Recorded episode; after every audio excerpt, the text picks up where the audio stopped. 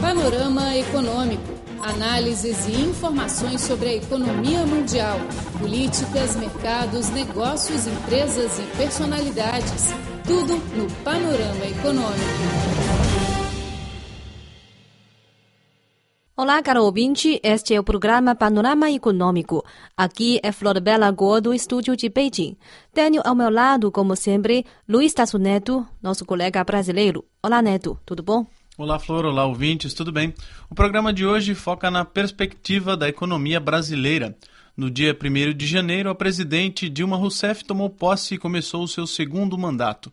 Ela ganhou as eleições com uma vantagem muito pequena e está enfrentando grandes desafios. Entre os principais está como fazer a economia do Brasil voltar a crescer.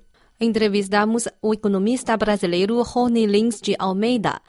Ele analisou a situação geral da economia brasileira, incluindo os principais desafios e problemas. Também falou sobre as áreas de parceria mais importantes entre a China e o Brasil. Vamos então ouvir a opinião de Rony Lins de Almeida. Acompanhe a entrevista. Panorama Econômico, seu boletim informativo. Dilma Rousseff nomeou o tripé econômico do seu governo. Joaquim Levy como ministro da Fazenda, Nelson Barbosa como ministro do Planejamento e Alexandre Trombini como presidente do Banco Central do Brasil. O economista brasileiro Rony Lins de Almeida acha que são pessoas corretas que vão trazer de volta a credibilidade do governo no país. E isso, segundo ele, é muito importante. Uma coisa que foi importante foi os nomes que são a composição do que a gente chama de tripé econômico, né? que é o Ministério da Fazenda, o Ministério da, do Planejamento e o Banco Central. E eles foram muito bem vistos pelo mercado. Isso é muito importante porque uma, um dos principais desafios da Dilma é voltar a criar credibilidade no país. Né? E aí nada melhor do que um, um nomes que ela apresentou. Por exemplo, é, o ministro Joaquim Levy, que foi até um colega meu de trabalho, é, é uma pessoa muito capaz, tem muita experiência, é muito bem visto pela comunidade internacional e isso dá uma certa tranquilidade. O ministro Nelson Barbosa e o Trombini já estavam lá, são, são pessoas de confiança da Dilma e também eu acho que esse tripé econômico dá uma certa tranquilidade à equipe. No caso é, da parte de economia, dizer, muitas coisas é, vão ser importantes para a presidente Dilma recuperar a credibilidade dela. Porque é, no ano de 2014 houve muito, muitos problemas de déficit público, de problemas de inflação, descontrole da situação econômica. Então, ela vai ter que trabalhar bem, é, e os especialistas, para que isso volte a ter credibilidade. Isso, isso porque existe um grande perigo, né? O perigo é que o Brasil atualmente ele está no grau de investimento, né? Investment grade pela, pelas agências de risco. Ora, se a credibilidade dele diminuir e as contas ficarem ruins, ele perde esse, esse grau de investimento. Ao perder, o que acontece é o seguinte: a captação de recursos lá fora fica muito mais alta. E o que é pior, muitos do, dos recursos aplicados aqui no Brasil por fundos internacionais têm que ser retirados porque dentro do estatuto dos fundos é proibido investir em qualquer país que não seja investment grade. Então, por mais que a taxa de juros do Brasil seja a mais alta do mundo e que seja o melhor lugar para eles investirem, eles têm que ir embora, porque senão eles vão ser presos nos países dele. Então, essa é a grande luta dela de manter o país como grau de investimento. Né? Para isso, é, o ministro Joaquim Levy ele estimou que é, nesse ano ele deve ter um super, ele vai mirar um superávit primário de 1,2, ou seja, do PIB, dizer, a gente entende superávit primário como receitas e despe menos despesas, e 2% em relação ao ano passado. Rony Lins comparou a economia brasileira na época de Lula e no primeiro mandato de Dilma Rousseff com um grupo de dados.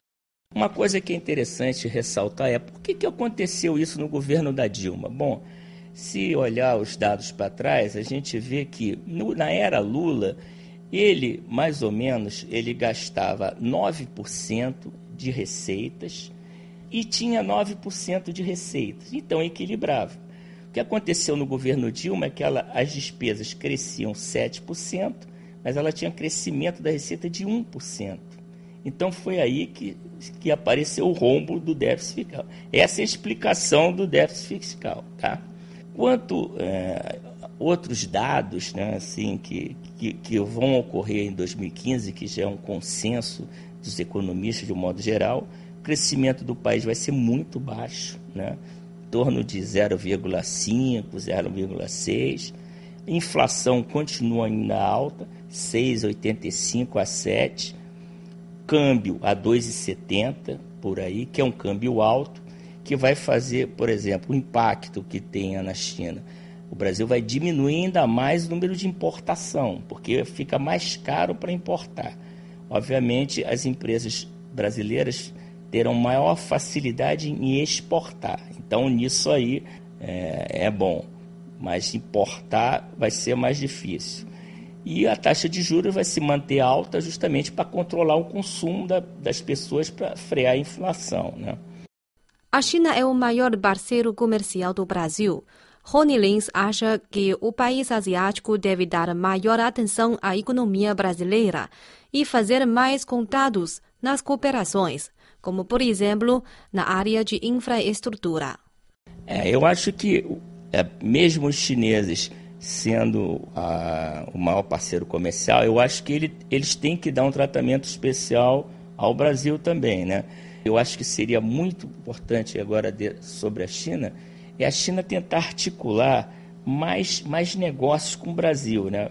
mais tipo de coisas que, que sejam interesses das duas partes. Por exemplo, a infraestrutura. Né? A infraestrutura, a China tem muita vantagem comparativa, tem muita coisa que, que, que pode é, facilitar a vida do Brasil mas ela tem que fazer mais contatos aqui, tentar articular mais coisas aqui, tendo um pouco de cuidado, porque com essa crise que houve em relação a, a, esses casos de corrupção, tem que ver com muito cuidado quem são os parceiros que está sendo feito, né?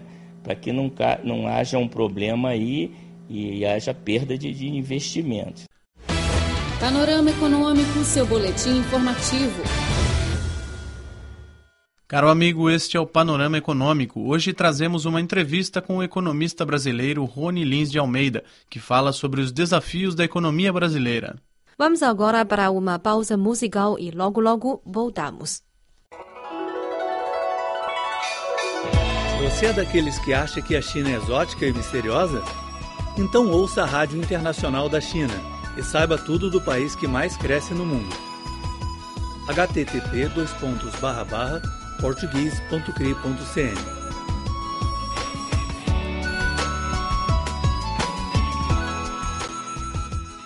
Estamos de volta, caro ouvinte. Somos Flor Bela Go e Luiz Tasso Neto, direto do estúdio de Beijing. Hoje mostramos a entrevista com Rony Lins de Almeida, economista brasileiro. A infraestrutura é uma grande área de cooperação entre China e Brasil. Mas o atraso na construção de projetos é considerado um grande problema no Brasil. Rony dê suas opiniões.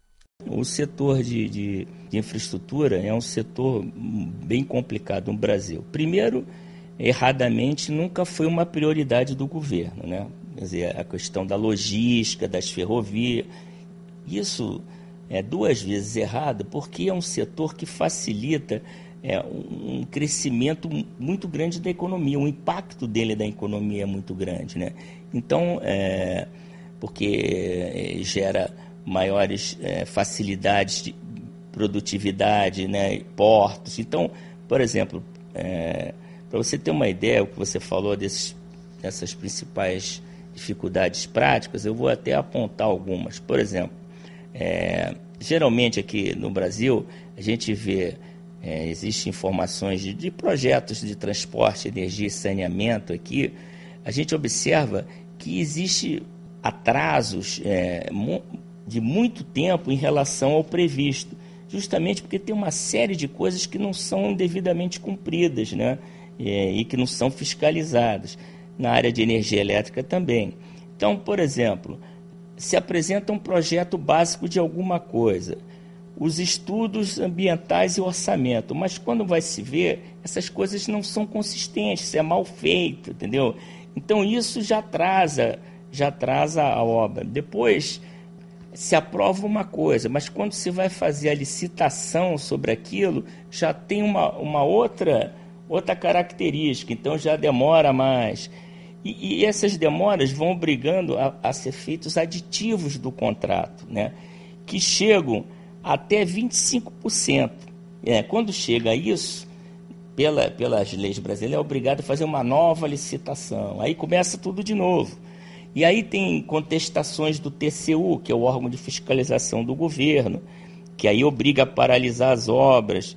E, e essa coisa é, desses processos burocráticos, ele, eles criam sempre problemas, porque é, tem a parte ambiental que é muito lenta no Brasil, coisas de desapropriação. Mas essa coisa tem que ser resolvida, porque a presidente Dilma já declarou que a infraestrutura será uma coisa prioritária dentro do governo dela. A China detém uma tecnologia muito boa em relação a isso. E o que tem que se fazer é se sentar com o governo, com os responsáveis, e ver uma forma de, de agilizar isso, né? para que isso não demore, como você falou, 20, 30 anos. Não pode. Né? É uma coisa que é fundamental é, a China participar por dois motivos. Primeiro, para comercializar todo esse know-how que ela detém. Segundo, porque ela mesma é uma das principais interessadas. Porque, na verdade, se a infraestrutura funciona melhor, ela vai ter maior produtividade. É, o escoamento dos grãos que ela compra para ferrovia, para portos, para essa coisa toda. Então, ainda assim, ela ganha porque ela vai ter os produtos que ela compra melhor e mais rápido. Então, na verdade, para a China, essa parte de infraestrutura é fundamental e eu acho que acordos bilaterais, coisas desse tipo, é, seriam bastante bem-vindos. A gente vê agora a situação mais complicada dos BRICS, aí, com a história da Rússia, o Brasil também a, a, situação mundial meio complicada, os Estados Unidos se fortalecendo, a economia vai crescer mais, então está na hora de, de tentar fazer outras coisas. Para Rony Lins, além da infraestrutura, outra área fundamental de cooperação entre China e Brasil é o agronegócio. Ele destacou especialmente a exportação brasileira de cana-de-açúcar. Uma coisa que é importante a China é, ficar bem atenta é a questão da cana-de-açúcar, que é usada como etanol. A, a cana-de-açúcar é a segunda maior cultura agrícola do Brasil. E, eu, e, na minha opinião, a China deveria fazer um acordo bilateral até com o Brasil, esquece outras coisas, porque é o seguinte, é, a mistura de 10% de anidro na gasolina, ela, ela é tecnicamente possível em todas as frotas de veículos existentes no mundo e com isso a China teria grande benefício em suprir parte de sua dependência de importação de energia e petróleo. Também isso é, é fato e também está de olho, tão, estão de olho nisso a própria Índia. Então, é, eu acho que é, ao se é, é conseguir fazer essa coisa é, diretamente, a China teria um, um grande, é, um grande benefício, porque isso é viável, né? Os produtos agrícolas, é, normalmente, a gente sabe que devido às condições climáticas sempre são complicados, né? Porque às vezes tem geadas que aparecem tal. Mas, de modo geral, é, as estimativas que eu consegui junto a amigos e especialistas na área mostram que soja, que é um dos produtos que a China mais importa do Brasil, é, vai ter um aumento de do ano passado de 1,2 milhões de toneladas para na faixa de 2,01 de toneladas. Então a produção do Brasil vai aumentar e a China é o seu principal comprador. Você ouviu a entrevista exclusiva com Rony Lins de Almeida, economista brasileiro. Bem, caro amigo, chega ao fim o panorama econômico de hoje. Eu sou Flor Bela Go e agradeço sua sintonia. Eu sou Luiz Tasso Neto e aguardo sua audiência na próxima semana. Até lá! Até próxima!